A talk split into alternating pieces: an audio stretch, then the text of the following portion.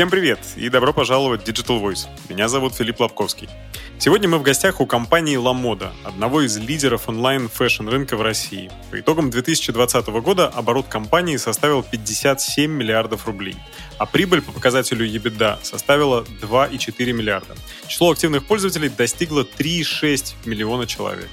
Lamoda занимает особое место среди мультибрендовых fashion и lifestyle -маркетплейсов. Так, например, Lamoda продолжает оставаться ключевым онлайн-партнером для таких глобальных брендов, как Intimissimi, Calzedonia, Falconeri, Polo by Ralph Lauren, Max Mara Group, Sandro и многих-многих других. Сегодня мы разговариваем с коммерческим директором компании Александрой Артюшкиной. Попробуем выяснить, как же Lamoda достигла таких результатов и как правильно работать с этой площадкой для того, чтобы быть на ней такими же успешным, как крупные международные бренды. Ну а перед началом я хочу поблагодарить нашего партнера, компанию ImShop. ImShop — это самый быстрый и удобный способ запустить мобильный канал продаж, то есть мобильное приложение для продаж. imshop.io, ссылочка в описании. Поздравляю тебя с десятилетием а, компании «Ламода».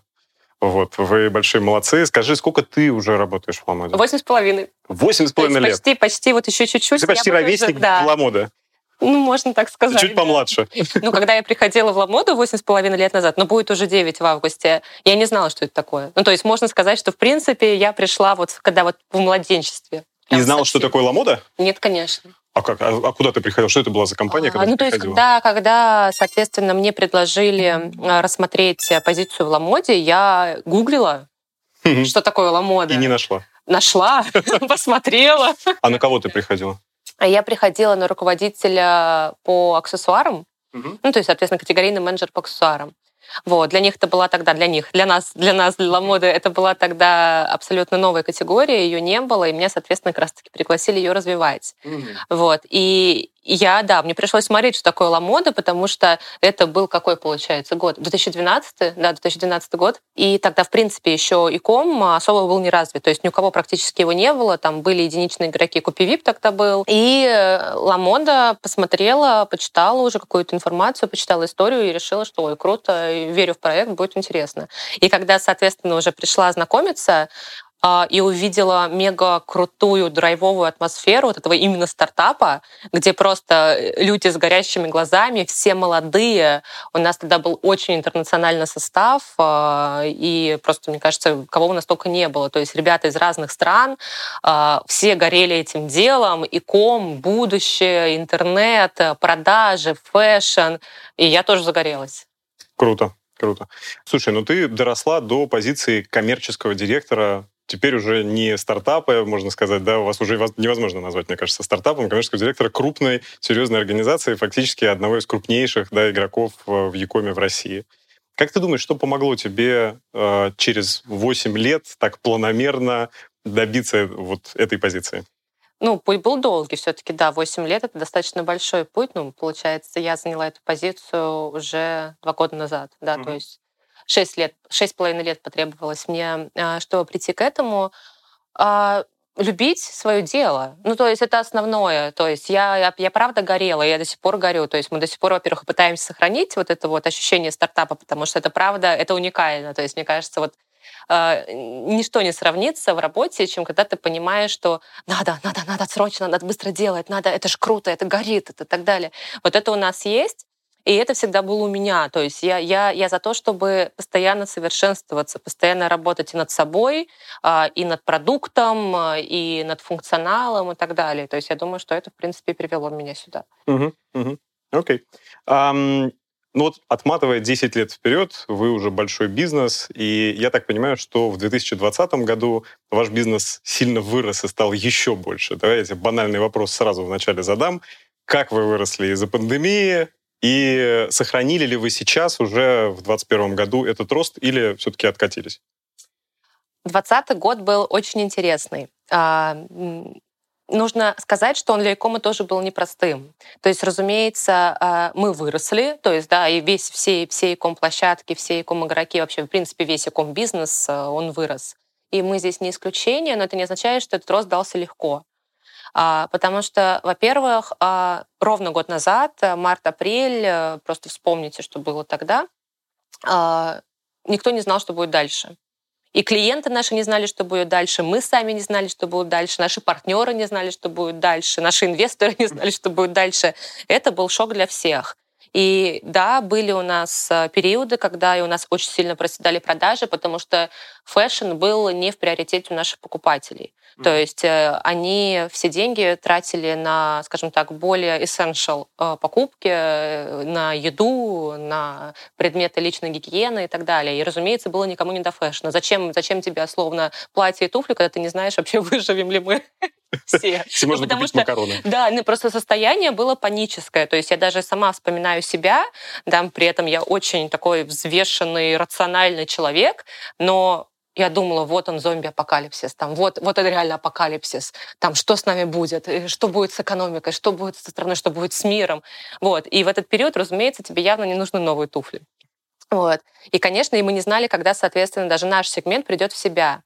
А, мы тогда правда думали, а как, во-первых, нам тоже помочь нашим клиентам вообще пережить этот период. И вот тогда мы как раз-таки запустили э, наш проект «Ладома», а, с, опять же, предметами личной гигиены, с такими самым необходимым, в том числе и с продуктами питания. Много спрашивают, был ли это маркетинговый ход или нет. Я скажу, что нет, потому что мы запускали это все быстро, то есть у нас даже не было этого в планах, не было такой идеи. Но мы столкнулись с тем, опять же, как потребители, что э, food retail, э, он не справлялся с нагрузкой, никто не был к этому готов. А у нас э, мега крутая доставка, у нас мега крутые операции, которые настроены на рост. Мы там переживали эти Black Friday тысячу раз. Ну, то есть для нас этот рост, да, как бы мы его не ожидали в этот момент, но в принципе операционно мы были к нему готовы. И мы решили, а почему бы не поддержать наших покупателей, потому что, мне кажется, все знают, что у нас доставка мега пунктуальная, она очень оперативная. Вот. И мы запустили как раз-таки самое необходимое, чтобы клиент мог заказать у нас, и мы точно бы доставили это на следующий день. А не пришлось бы, соответственно, ждать там неделю, как это было с фуд-ритейлерами в начале пандемии. Угу. Но это был популярный продукт, он пользовался коммерческим успехом? Мы, да, мы продавали. То есть я не могу сказать, что мы продавали большие какие-то объемы. Нет, разумеется, это был условный минимум. Но мы делали до заказы неоднократно. То есть, соответственно, по сортировке все, все это было. Наши клиенты очень охотно оставляли отзывы. И это было, это было мега мило, потому что отзывы, правда, были хорошие. Там, это моя любимая гречка, я обожаю ее варить. Вот это самая лучшая гречка. Спасибо, Ламода, что доставили быстро. Ну, то есть это, это правда было воспринято рынком и воспринято нашими покупателями очень положительно. Сейчас мы уже вывели, соответственно, эту категорию, потому что в ней просто нет необходимости. Есть профессиональные фуд-ритейлеры, которые за этот период времени мега быстро э, прокачали, скажем так, свои, свой ком, и ну, можно увидеть, что сейчас, что Яндекс сделал, опять же, с Яндекс Лавка, и, в принципе, подключил большинство фуд-ритейлеров. И, разумеется, нам нет необходимости теперь поддерживать наших покупателей через продукты, потому что продукты никогда не были нашим фокусом и никогда не будут. Мы все-таки фэшн-площадка. Угу, угу. Так рост получилось рост, сохранить? Да, да. Что-то мы, да, отошли. А, рост, да. Потом, соответственно, у нас резко начался рост, когда уже покупатели более-менее адаптировались к ситуации. И мы тогда все, разумеется, застряли дома, по домам, и нужно было себя как-то радовать. И как раз-таки покупатели, вот опять же, что мы поняли, что наш сегмент э, и наша стратегия, она правда помогает, э, в том числе и покупателю, потому что вот фэшн-покупки — это практически было единственное, что могло доставить радость и привнести разнообразие в жизнь наших клиентов. Но ну, потому что все было закрыто, э, гулять нельзя, в магазины ходить нельзя, это сплошной быт, это с утра до вечера ты делаешь там работу в своих э, домашних условиях, которые не всегда, разумеется, подходят для того, чтобы работать в них. А фэшн — это то, что тебя хотя бы отвлекает. И у нас начали стремительно расти продажи, вот, и, соответственно, после этого они не останавливались. То есть, понятное дело, что были пики, опять же, и небольшие спады, там, когда, открылся оф, а, когда открылся офлайн, или, в принципе, когда люди начали выходить на улицы, начали все-таки проводить время outdoor, вот. Э, понятное дело, что, опять же, они меньше времени просто проводили в интернете. То есть это, это все логично, опять же, мы к этому были готовы, и они пришли в нормальный, хороший, высокий уровень роста. И сколько вы выросли? Мы выросли по итогам 2020 года более чем на 32%. А в 2021 году вы все еще на этом уровне? А, я пока не могу раскрывать, но темпы роста продолжаются. И, рост у нас хороший, это mm-hmm. правда. Ну, то есть условно, мы построили себе базу в прошлом году, мы, опять же, подтвердили свою стратегию, И мы продолжаем развиваться по тому пути, по той стратегии, которую мы выбрали, и, соответственно, разумеется, рост продолжается. А, раскрывать детали пока не можем. А, в, мне кажется, когда в апреле, в апреле, в, апреле, в там, конце апреля мы поделимся результатами. Да, но тут тоже важно отметить, что сам рост для нас никогда не являлся основным приоритетом. То есть нам важно было э, стать прибыльными. Mm-hmm. То есть это была одна из основных таких целей Ламоды на протяжении многих лет, да, потому что рост ростом хорошо, но все-таки бизнес должен приносить деньги. И вот здесь я прям с гордостью могу сказать, что мы стали прибыльными э, по итогам 2020 года и, по сути, практически единственным икомом, который, который находится в плюсе. Вот, поэтому мы, мы этим гордимся. Это просто еще одно доказательство того, что стратегия, которую мы выбрали, она правда работает. Честно говоря, мы не собираемся полностью возвращаться в режим офлайна, имеется в виду в режим mm-hmm. офиса. У нас мы готовим соответственно, изменения, и у нас будет совмещенный график, можно остаться дома. Мода, у нее такое, как мне кажется, особое позиционирование. И э, принято считать, что у Ламоды другой покупатель, другой клиент. А ты можешь описать портрет этого покупателя? То есть чем он отличается от покупателя э, других маркетплейсов, других э, интернет-магазинов? Хороший вопрос. Я не могу сказать, что он полностью отличается. Если, опять же, мы говорим о мультибрендовых площадках, обычно клиенты отличаются, вот модно брендовый э, трафик отличается от мультибрендового, а все-таки там в рамках мультибрендов нельзя сказать, что мы, что на какой-то клиент абсолютно другой. Тут, наверное, скорее, зачем он приходит. А, я допускаю, мы это видим, что наши клиенты покупают и на других площадках. То есть и есть такие, которые любят только ламоду, но все равно, конечно, огромное количество клиентов, они как серфят между всеми площадками, там ищут э, то, что им больше нравится, там, то, что им больше подходит и так далее. Но вопрос, с какой целью они приходят.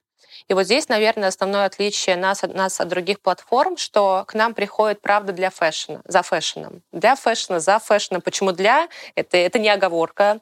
А, потому что у нас можно не просто купить, а получить некое вдохновение, получить некое удовольствие, в принципе, от просмотра сайта. То есть мы не хотим а, Ламоду сделать просто магазином.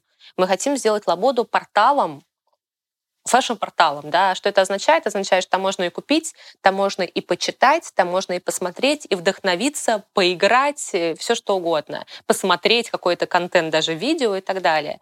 То есть вот мы работаем над этим. И к нам приходят именно вот когда вот есть намерение насладиться этим и погрузиться туда.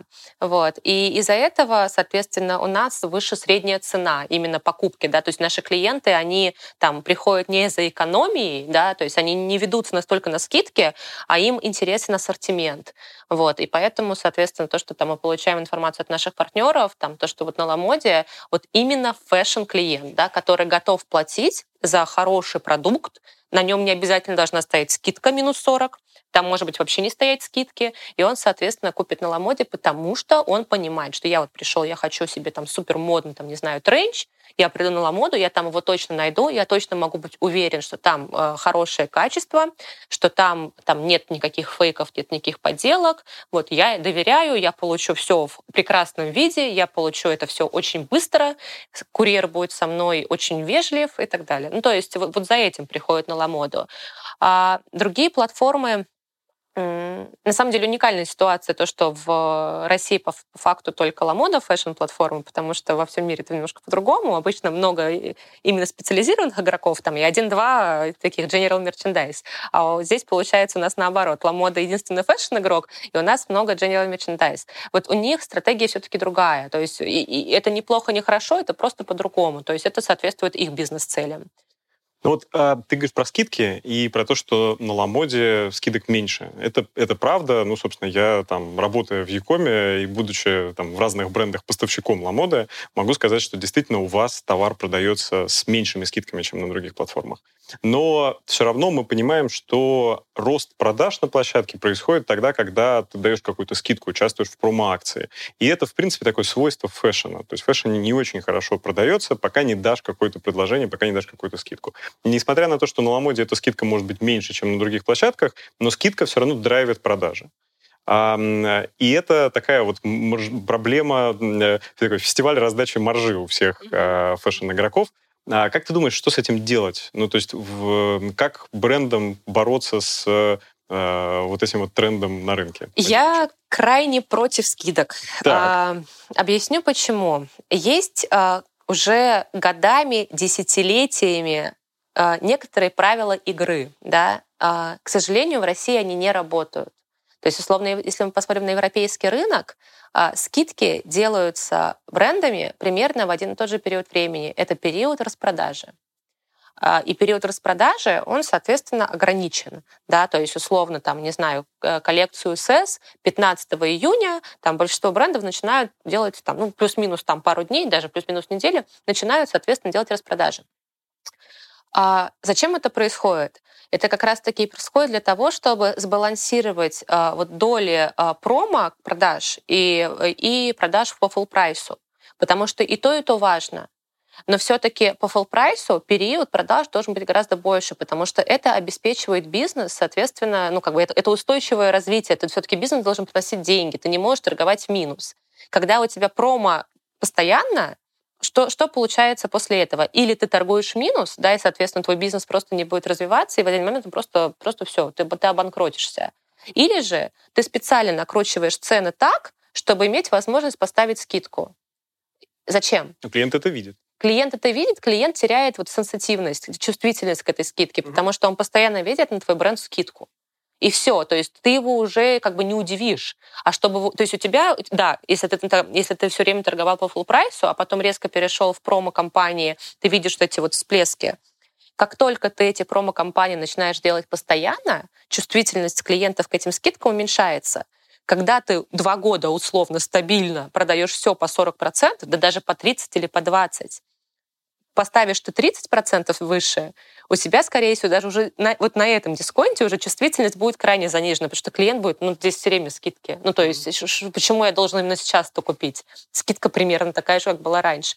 То есть, и это рушит, по сути, и экономику бренда, и э, скажем так, меняет полностью поведение клиента в не очень хорошую для бизнеса сторону. Вот. Потому что вот эти вот фейковые цены, фейковые скидки — это плохо для всех. И для клиент ничего не выигрывает, да, потому что он рано или поздно поймет, что его дурят. И, и сам бренд ничего не выигрывает, потому что ну, он все равно, если он уходит в скидки, он все равно не получит те деньги, которые он должен получить.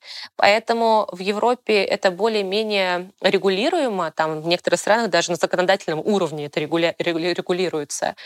А у нас это какое-то промо-безумие. То есть у нас это просто нон-стопом, э, все в скидках, э, и ну, пользы от этого на самом деле никакой. Поэтому я очень надеюсь, что мы рано или поздно все-таки вернемся к тому периоду, потому что такой период в России тоже был. Он был до 2014 года, когда все-таки все компании торговали, опять же, по каким-то нормальным, по каким-то нормальным сезонам, по каким-то нормальным периодам распродаж. А вот не было каждый понедельник черный понедельник, и каждая пятница черная пятница. Вот, вот, вот, вот это, это пугает, это, это нездоровая ситуация, и она рано или поздно скажется очень негативно на бизнесе. Вот. Вы делаете сейчас раздел Outlet. А, это как-то связано с вашей стратегией диверсификации скидок или для, для чего Конечно, вы конечно. Мы, во-первых, понимаем, что клиенты тоже делятся да, на разные группы. То есть у каждого клиента разные интересы, разные вкусы и предпочтения.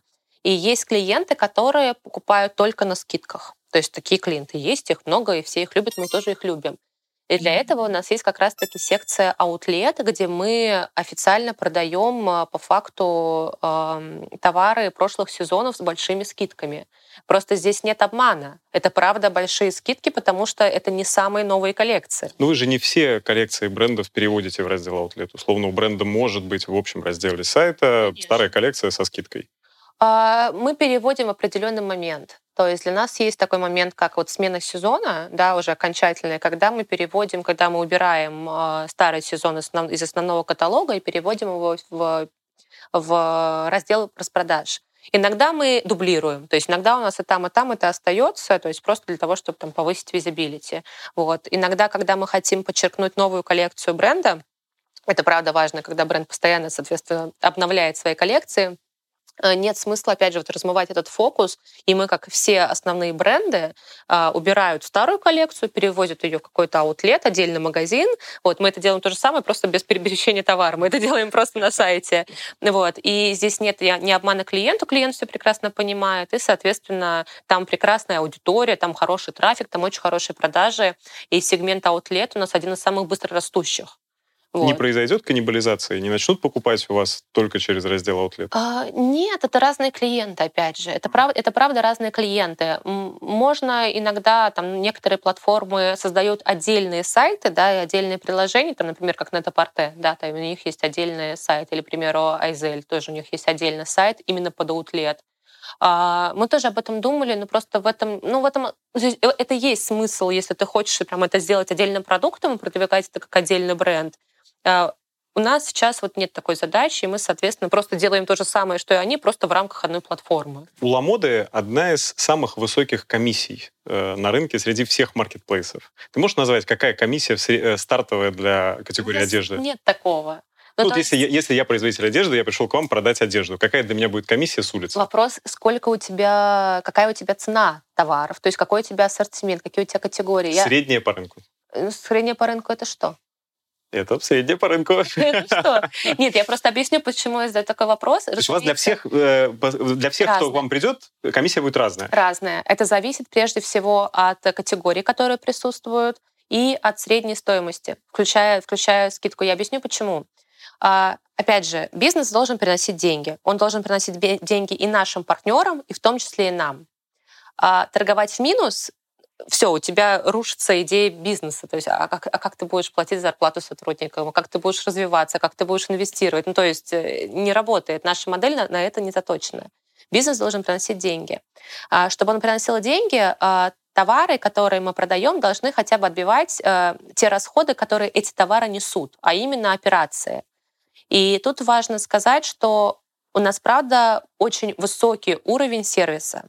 То есть наши торговые представители, наши э, пункты самовывоза, наш склад — это, правда, достаточно дорогое удовольствие. Да? А наша страна далеко не маленькая. То есть, условно, если мы работали только в Москве, то, конечно, комиссии, наверное, были бы у нас ниже, потому что доставка стоит дешевле. Но мы работаем по всей России и оказываем одинаковый уровень сервиса, будь то в Екатеринбурге, будь то в Санкт-Петербурге и так далее. А у вас своя доставка в этих городах? Да, да, да. Вот. А, и, соответственно, чтобы отбить а, эти расходы, то есть мы должны, соответственно, посчитать так комиссию, чтобы наша комиссия покрывала эти расходы. А, и, соответственно, чем ниже у тебя цена, да, условно, ну, представьте, гипотетически, просто чтобы легко было считать. Допустим, наша стоимость там, всех наших операций, например, 300 рублей. Вот допустим. А вещь стоит 500 рублей. И не важно, что это там, там ну, платье. Платье стоит 500 рублей как бы, да, клиент купит это платье 500 рублей, но мы 300 рублей заплатим чисто вот за, соответственно, за доставку. Так это же ограничивает вас, потому что товары с э, вот такой вот низкой ценой, из такого совсем массового сегмента на ламоду не пойдут. Это сознательно для того, чтобы Конечно. не было этого, этого сегмента а, а, мы, а нам это как бы и не нашему клиенту это особо не надо, потому что наш клиент, опять же, приходит не за ценой. А, и а, даже этому ассортименту не, тоже, не, не так нужно быть на ламоде, потому что ламода все таки она про фэшн, passion, да, то есть вот, вот, вот есть это такое. Это все равно, что, опять же, вот мы когда обсуждаем а, вот эти вот проблемные, проблемные вопросы с нашими партнерами, я всегда привожу пример в офлайн. Но вы же в офлайне, когда у вас есть э, такой низкомаржинальный товар с небольшими оборотами, вы же не идете в атриум и не встаете там, потому что там, там высокая аренда, да, вы встаете в другие торговые центры. А почему, соответственно, вы, вы требуете от нас, ну, условный атриум в икоме, условия, как в торговый центр класса С. Ну, то есть э, Почему? Ну, к атриуму мы еще вернемся сегодня в диалоге. И тут, соответственно, почему я, опять же, не могу назвать средней комиссии, потому что это, правда, зависит от цены. Потому что если, условно, у вас там платье стоит 5 тысяч рублей, мы, скорее всего, потратим те же самые 300 рублей, и мы можем позволить, э, соответственно, более низкую комиссию. Но когда к нам приходит партнер, у которого платье стоит 500 рублей, комиссия будет, разумеется, другой. Вот. И плюс, конечно, зависит тоже в том числе и от категории, потому что, опять же, в Якоме очень высокий процент отказов э, и возвратов, да, потому что клиентам нужно примерить, клиент не уверен в том, что он хочет купить, И это, разумеется, тоже падает в логистические расходы. И условно там комиссию на э, косметику мы можем предложить сильно ниже, да, потому что там э, нет такого, что постоянно катаете туда-обратно. Угу. Но планируете ли вы, может быть, делать какие-то диверсифицированные схемы комиссионные, как делают это сейчас многие маркетплейсы, а, предоставлять доступ к вашей витрине, при этом давать возможность э, вендору самому осуществлять доставку, для того, чтобы все-таки расширить сегментацию и добавить тех самых поставщиков платьев за 500 тысяч рублей? Да, да, вот, Филипп, ты прям очень правильно задаешь вопросы. Да, мы над этим работаем мы, правда, над этим работаем. У нас, в принципе, уже сейчас есть возможность э, подключиться а, без нашего фулфилмента и без нашей доставки. А, но мы не, не супер быстро раскатываем эту модель. Объясню тоже почему. А, мы видим развитие этой модели для условно таких категорий, как спорт-эквипмент. Я думаю, что мы с тобой потом еще поговорим там о ассортименте, который мы развиваем.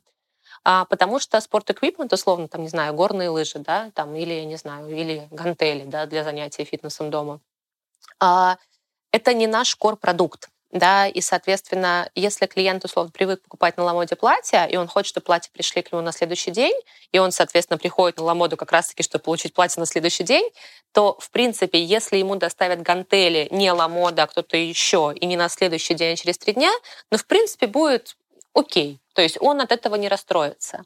Но если он приходит за платьем, и он привык, что он получает это платье от Ламоды на следующий день, а тут ему говорят, что, знаешь, дорогое, а тебе доставить не Ламода, где ты можешь выбрать там трехчасовой интервал, и когда тебе предупреждают, там сразу все торговые представители звонят и предупреждают, я, по вам будет удобно, если неудобно, я приеду в другое время и так далее. А тебе доставят какой-то другой а, сервис-провайдер, и ты не понимаешь даже, когда ты это получишь, тебе говорят через пять дней.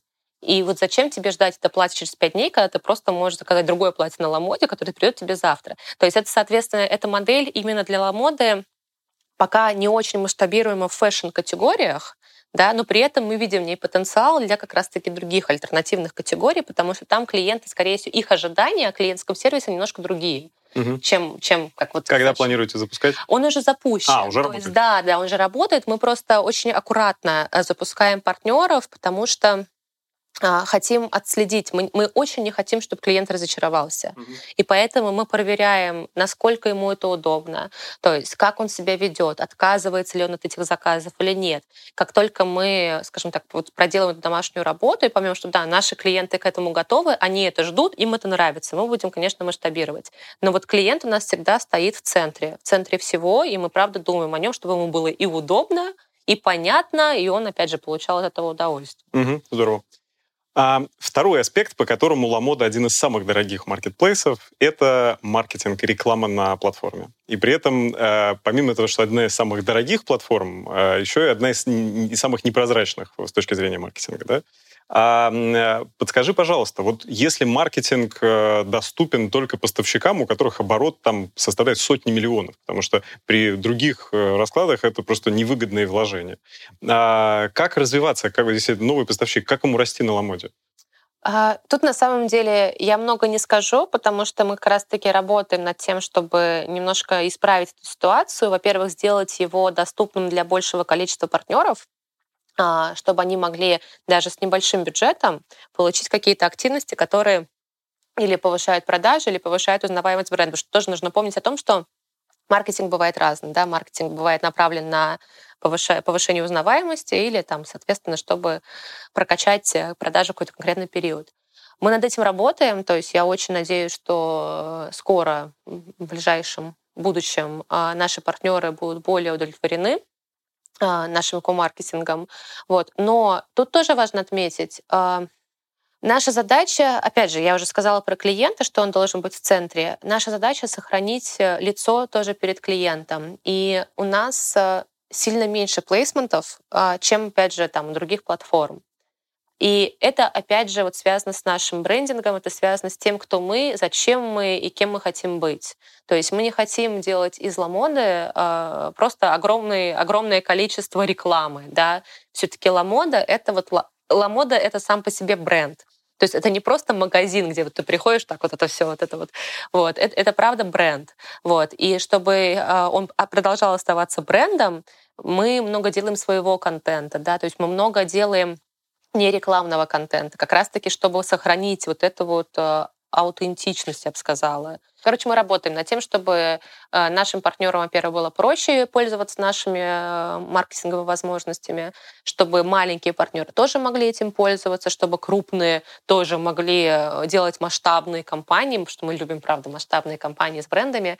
Вот. Так что здесь, здесь мы ждем много улучшений. Ну да, мелким компаниям вы планируете, может быть, делать какие-то форматы размещений, когда можно какие-то динамические подсказки в карточке товаров, в каталоге делать, которые стоили бы недорого, но давали бы возможность, например, бренду, продающему только кеды, вообще быть увиденным, потому что при прочих равных невозможно будет найти это. Да, именно так, именно так. Но и тут еще тоже можно отметить, что э, очень важно, чтобы ассортимент тоже был интересно, потому что если это интересный ассортимент, мы его сами используем, даже не берем за это деньги. Как? То есть мы это используем и в соцсетях, продвигаем, мы это продвигаем, по сути, во всех наших э, съемках. Ну, то есть если что-то цепляет, цепляет глаз, то, разумеется, мы это возьмем. У Ламоды есть собственные бренды? Нет. У нас был Лостинг. Лостинг, да. Да, да. У нас был Лостинг.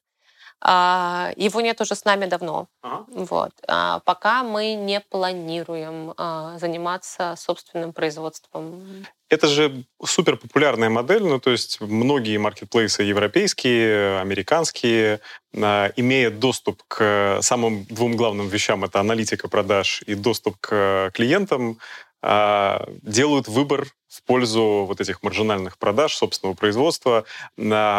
У вас этот эксперимент не удался, не получился? Или по каким причинам вы этот эксперимент закончили и планируете ли его? Ага. Я бы сказала, что здесь есть несколько моделей, а, как ты можешь вообще развивать э, свою платформу, если это магазин. Да, у тебя есть модель того же самого ASOS, да, прекрасного магазина, у которого, если не ошибаюсь, там по отчетности процентов 60 продаж идут от private label. Это их бизнес-модель, то есть они на этом фокусируются. И там только 40, там, а может быть и 30 процентов идут через бренды. А у нас модель всегда была мультибренд. То есть они так и начали работать. У них, у них практически всегда был private label. Мне кажется, у них прям со дня основания у них есть private label. То есть это их модель, и их клиенты любят за их private label. Мы же начали свою работу как площадка, которая как раз-таки представляет мировые бренды, а, которые клиенты уже знают. Вот когда вот мы как раз-таки начинали наше развитие, и когда мы запустили наш private label, потому что, да, разумеется, у всех, и у инвесторов, и у нас такой был момент, что это же классная тема, это же хорошая маржа, сильно, сильно выше маржа, чем а, у других брендов. Мы можем сами работать на продуктом, мы знаем, что продается и так далее. Но с чем мы столкнулись? А, что ты не можешь конкурировать по объему производства с гигантами, да, потому что все равно ты как бы у тебя один канал продаж, это твой сайт, а условно там у наших э, любимых коллег там из Melon Fashion Group, э, там, не знаю, или из э, того же самого Editex, у них тысячи магазинов, ну, сотни тысяч магазинов. И, разумеется, их объем производства, чтобы заполнить все вот эти вот магазины, он огромный а ты приходишь, соответственно, в разы меньшим объемом. И цены у тебя априори выше, чем, соответственно, цены, которые фабрики предоставляют для таких гигантов.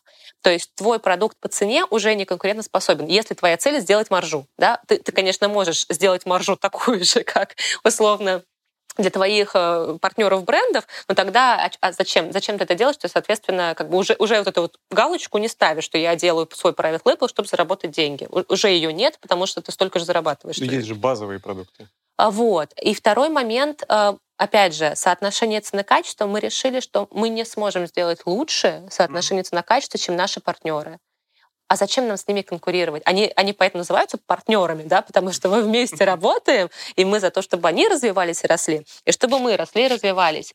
А делать такой же продукт и, опять же, конкурировать, по сути, со своими же продажами. И мы решили, что нам это не интересно. То есть, что все-таки наша стратегия изначально была это предоставить наиболее широкий ассортимент из самых топовых фэшн-брендов, и мы решили, что мы просто на этом остановимся, что вот это нам и надо. Ну хорошо, а может быть какие-то дополнительные категории, которые комплементарны к вашим текущим продажам? А, тоже думали об этом, но а, настолько это трудозатратное дело, вот, настолько, то есть по, по факту, если ты хочешь, опять же, Ламода или делает хорошо, или не делает, вот. И чтобы делать это хорошо, тебе нужна команда, да, которая занимается и дизайном, и разработкой, и производством. А, логистика гораздо сложнее, потому что ты, соответственно, везешь там или из Китая, там, ну, все равно в России до сих пор не супер много производится. А, потом это огромный, как бы, ну, огромные объемы, да, то есть, условно, склад, он все равно ограничен. То есть ты вот этот огромный массив, который ты будешь продавать весь сезон, кладешь себе вот эту глыбу на склад. То есть, соответственно, оборачиваемость товара тоже будет там не супер высокой. Зачем? Если уже есть профессионалы, которые сделали себе имя на этих категориях, и ты можешь работать с ними. Ну, то есть, опять же, здесь нет э, э как бы за и против. А какие категории можно сейчас назвать самыми растущими и развивающимися? Я бы сказала о сегментах, потому что категории все-таки это то, что очень зависит от трендов и очень зависит от погоды, да, то есть там условно сейчас начнется весна, понятное дело, какие категории будут расти, да, которые, соответственно, заточены под теплую погоду. То есть здесь, здесь нет какого-то прям такого акцента. Да, что... Может быть, новые какие-то? Там гантели или там... А, на Ламоде, да. То есть развиваются, конечно, новые категории, которых раньше не было. То есть э, это sport equipment, да, о котором я уже сказала, что мы запускаем это. Это классно как раз-таки живет с нашей fashion DNA, с нашим фэшн ДНК, потому что а, мы считаем, что спорт — это часть фэшна в любом случае, да, то есть спорт — это то, что ты любишь, все сейчас хотят быть красивыми, и даже в фитнес-зале, и на улице, когда бегают, и это очень классно работает. И, соответственно, мы можем добавлять категории, которые вот идут вместе вот с нашей основной вот этой вот струей fashion, fashion lifestyle. Поэтому спорт эквипмент мы добавляем. А, мы активно развиваем бьюти. И бьюти у нас один из самых быстрорастущих сегментов. Мы сделали очень большую работу, проделали очень большую работу с нашими партнерами, с нашими новыми партнерами, раскачиваем активно сейчас категорию потому что бьюти и фэшн это вообще идут рука об руку. Мы развиваем дом, домашнюю mm-hmm. категорию, но здесь тоже нужно вот сделать оговорку. Как бы концепт Lamoda Home — это что-то больше похоже на Zara Home. То есть это, это, это не, скажем так, э, там, не знаю, не, не холодильники, не кухонные, не, не, не, не кухонные гарнитуры, да, это аксессуары, это дизайн, это, возможно, что-то какие-то какие какие классные предметы интерьера, даже, возможно, какая-то мебель в будущем появится, но это не будет просто кровать, да, а это будет какой-нибудь интересный журнальный столик и так далее. То есть мы очень селективно относимся к нашему ассортименту в, в хоуме. А если мы говорим о более таких э, больших сегментах, то это, конечно, премиум, который мы развиваем э, не так давно, могу сказать. Вот сейчас, наверное, наступает момент, когда мы крайне сильно его прокачиваем, а, потому что Ламода, в принципе, всегда была более-менее премиальным игроком, но премиум при этом никогда не был особо в фокусе. То есть нас, мы там условно первые шесть лет нашей жизни прокачивали масс-маркет в основном, а сейчас мы понимаем, что мы уже готовы идти выше, да, и мы развиваем премиум. И премиум очень быстро растет и постоянно наполняется новыми крутыми брендами, которые, в принципе, даже в России тяжело найти. Вот, и теперь они есть на Ламоде. Тут недавно была новость о том, что компания, владеющая брендом Gucci, инвестировала в секонд-хенд. И они купили интернет секонд-хенд в Европе, за, там, как обычно, за сотни миллионов евро там, и все такое.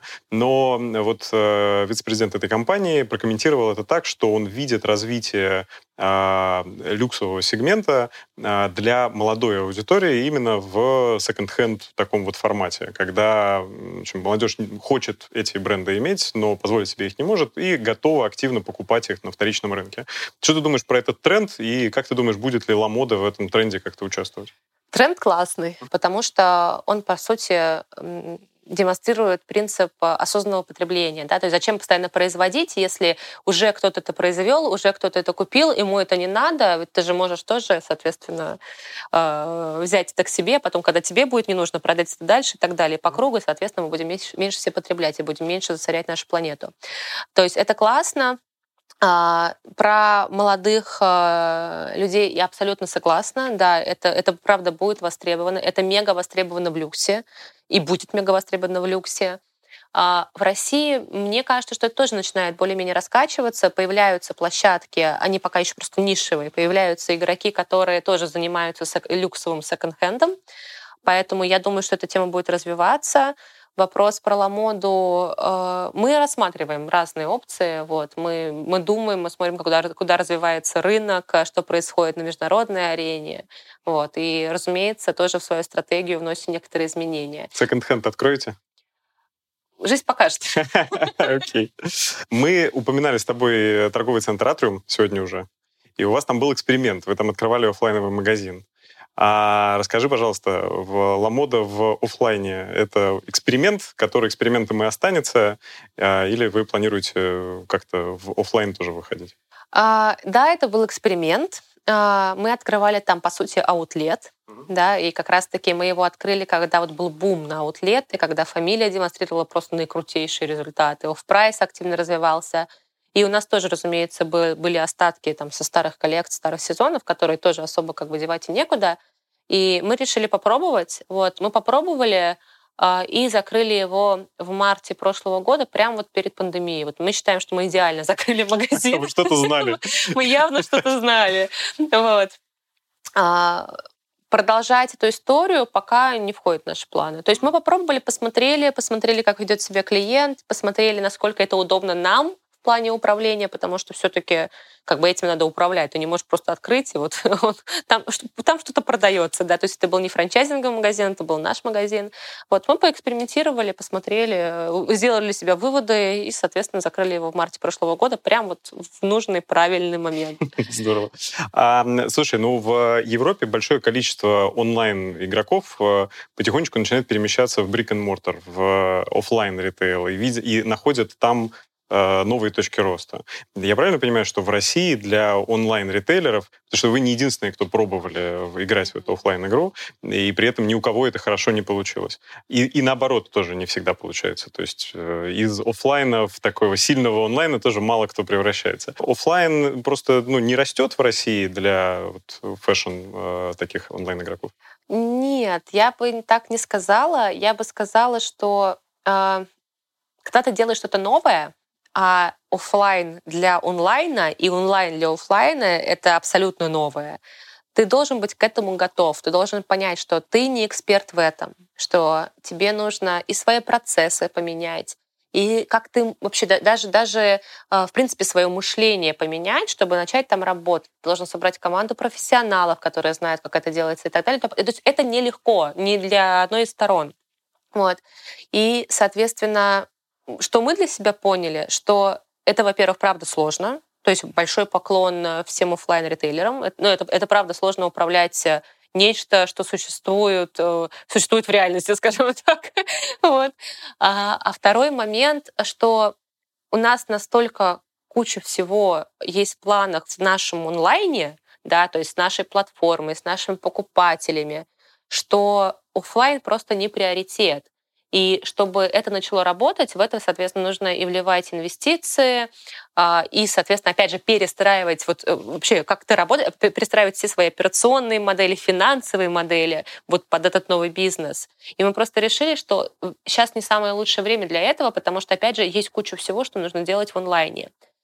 А, с когда офлайн идет в онлайн, история немножко другая, да, потому что все-таки онлайн развивается гораздо стремительнее, чем офлайн. И вот здесь я настоятельно рекомендую, соответственно, всем брендам, которые еще не перешли в онлайн, делать это максимально оперативно. Потому что онлайн растет бешеными темпами, и каждый должен, соответственно, откусить свой кусок пирога. И просто в один момент пирога может не хватить. Вот. И если это делать очень поздно, то просто заработать аудиторию а, будет гораздо сложнее, чем это сделать сейчас. Уже сейчас тяжело, потому что уже конкуренция высокая, а да, клиенты переходят из офлайна в онлайн, но все равно они переходят не, не, не так быстро. Вот, конечно, прошлый год очень сильно подстегнул переход клиента в онлайн, но многие там откатились обратно, да, потому что все равно как бы офлайн, если ты привык покупать офлайн и ты кайфуешь от того, что там ты ходишь по этим магазинам, там все щупаешь, трогаешь и так далее, то эти люди, люди обратно вернулись в офлайн, и их огромное количество. Вот. Но все равно постепенно, постепенно по одному, по одному человечку они в онлайн переходят. А ты должен быть там, где есть твой клиент. И если говорить о нас, то нельзя сказать, что мы не представлены в офлайн. У нас же есть наши пункты самовывоза, которые по факту это как очень красивые шоурумы. Просто то есть там не развешено вот на рейлах да, вещи, а ты, соответственно, получаешь заказ и меряешь также в примерочных, примеряешь, у тебя прекрасная обстановка, очень красивый чистый интерьер. Ну, то есть это тоже офлайн опыт. То есть мы не то чтобы закрыли себя полностью офлайн, mm-hmm. вот, но он просто другой. Вот именно самого магазина, да, у нас нет, и, наверное, пока в ближайшем будущем не будет. Mm-hmm. Если говорить про вот этот опыт о том, что нужно примерить, нужно потрогать материал, подержать его в руках, AR, VR-технологии, всякие дополненные реальности, я знаю, что вы с ними тоже экспериментируете, они пока эту задачу вроде как не решают и, в общем, пока не сильно помогают э, покупателю определиться в онлайне э, с выбором. А как ты думаешь, э, это в скором времени настанет или какие, какие перспективы у этих технологий? Я думаю, что да. Я очень верю в эти технологии. А, во-первых, мы уже сейчас видим результаты, у нас все равно увеличивается конверсия. То есть если там мы, делали неоднократно тесты, а, виртуальная примерка, она, правда, помогает все равно повысить конверсию. Клиент как минимум понимает, как это будет визуально смотреться на его ноге. А само качество примерки у нас очень хорошее. То есть э, правда, вот ты прям смотришь э, вот в свой телефон, э, наводишь э, на ногу, видишь этот кроссовок и такой, вау, прям вот как будто я, правда, в этом кроссовке. То есть это работает, но я соглашусь, что все равно это пока не инструмент продаж. Это пока некий элемент геймификации, да, такой некого интерактива для покупателя, но это не означает, что это будет таким будущим. Если посмотреть, как развиваются технологии, я, в принципе, допускаю, что условно через два года это превратится в реальный инструмент продаж. Вот, потому что, опять же, то есть вспомнить два года назад, что было с технологиями, да, и чтобы посмотреть, что есть сейчас. Но это уже небо и земля, да, поэтому мир развивается очень быстро. Была технология доставка день в день. Вот главная технология была. Слушай, ну вот я знаю, что вы сейчас делаете новый формат маркетинга, э, и приглашаете российских производителей, небольшие бренды. Верите вы в них? Или это такие, в общем, продавцы в Инстаграме?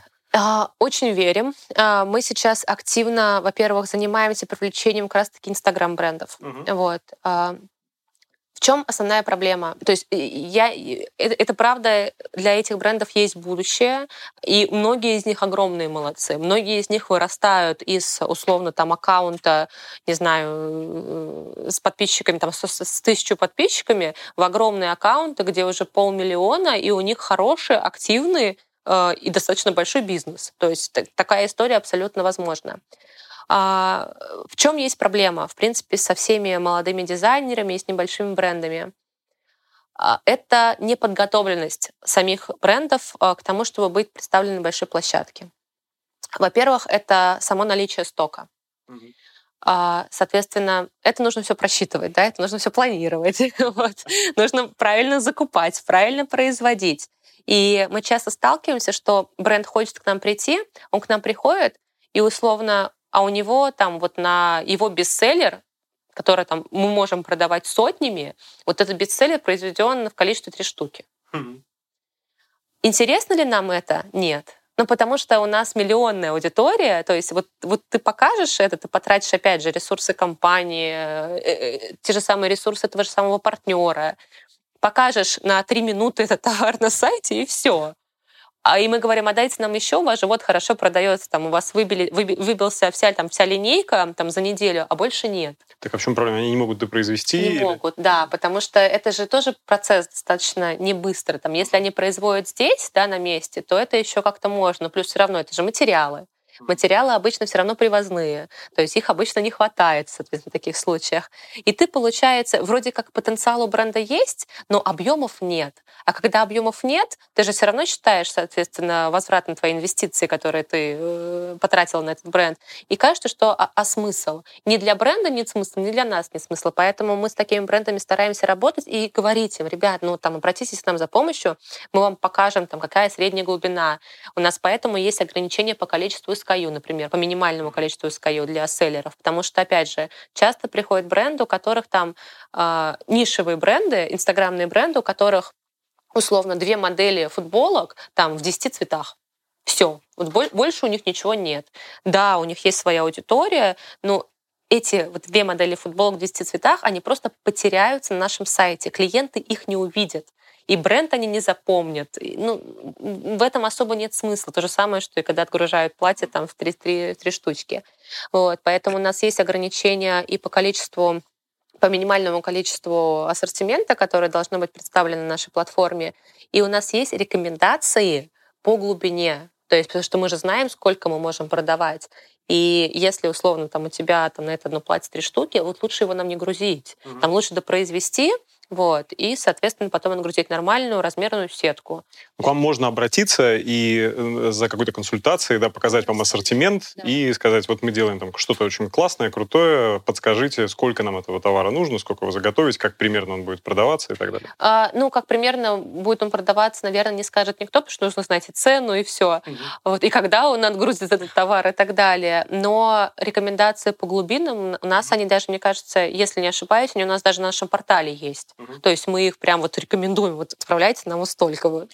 Какой топ ошибок совершают ваши поставщики, из-за которых они сами себя ограничивают в, в росте? А, отсутствие фокуса. А, объясню. Это, наверное, основное, и это очень такое очень, очень обширное понятие. Это как раз-таки неправильное планирование и неправильное управление. А, за продажами нужно следить. То есть они там магии, волшебства не происходит. Если, опять же, э, ты там поставил какую-то небольшую партию, и она у тебя продалась, а, ну, никто, кроме тебя, подсорт не сделает. Ну, потому что у тебя остаток у тебя. То есть ты должен за этим следить, ты должен постоянно смотреть по уровню своих товарных запасов.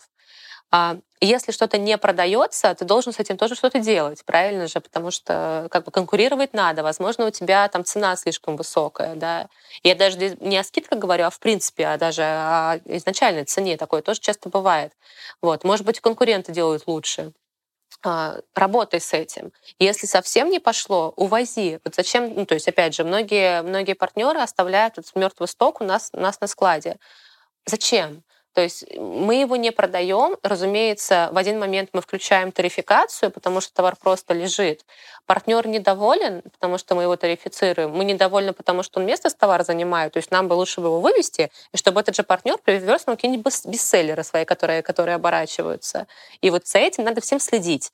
И когда, соответственно, нет какого-то выделенного менеджера у бренда, который, правда, смотрит на все происходящее, анализирует, пытается планировать, Э, риск того, что это не сработает, вообще все это сотрудничество, он очень велик потому что продажами нужно управлять. Вот это, наверное, основное, что иногда бренды забывают. Это не просто купил где-то и вот туда вот засунул. Нет, это нужно... нужно ну, то есть должен быть выделенный человек на стороне компании, Конечно. отдельный менеджер, который будет еженедельно, ежедневно следить за оборачиваемостью, за продажами, за ценами и так далее. Это он может быть он может заниматься не только ламодой, то есть это ну человек, который занимается продажами на маркетплейсе, разумеется, должен быть. Потому что иначе как бы вы сами себя, бренды сами себя ограничивают в росте. А вы работаете с технологическими партнерами? Ты имеешь в виду с агрегаторами? Да, которые... да, компании, которые помогают, которые закупают у кого-то товар, потом поставляют вам кажется, и управляют. Да, да, да. То есть мы работаем, у нас нет каких-то ограничений, мы можем работать с такими агрегаторами. То есть тут просто вопрос, э, опять же, если бренду так удобно, если это хороший партнер, который, правда, этим занимается, то мы ничего против не имеем. Угу, угу. Окей. Есть ли еще какие-то типовые ошибки, которые бренды совершают? А, ну, конечно, контент. Вот. А, и тут тоже, наверное, всем будет интересно послушать, потому что на это жалуются очень многие селлеры, на строгость нашего, нашего контента. Опять же, мы площадка про бренды, мы площадка про фэшн.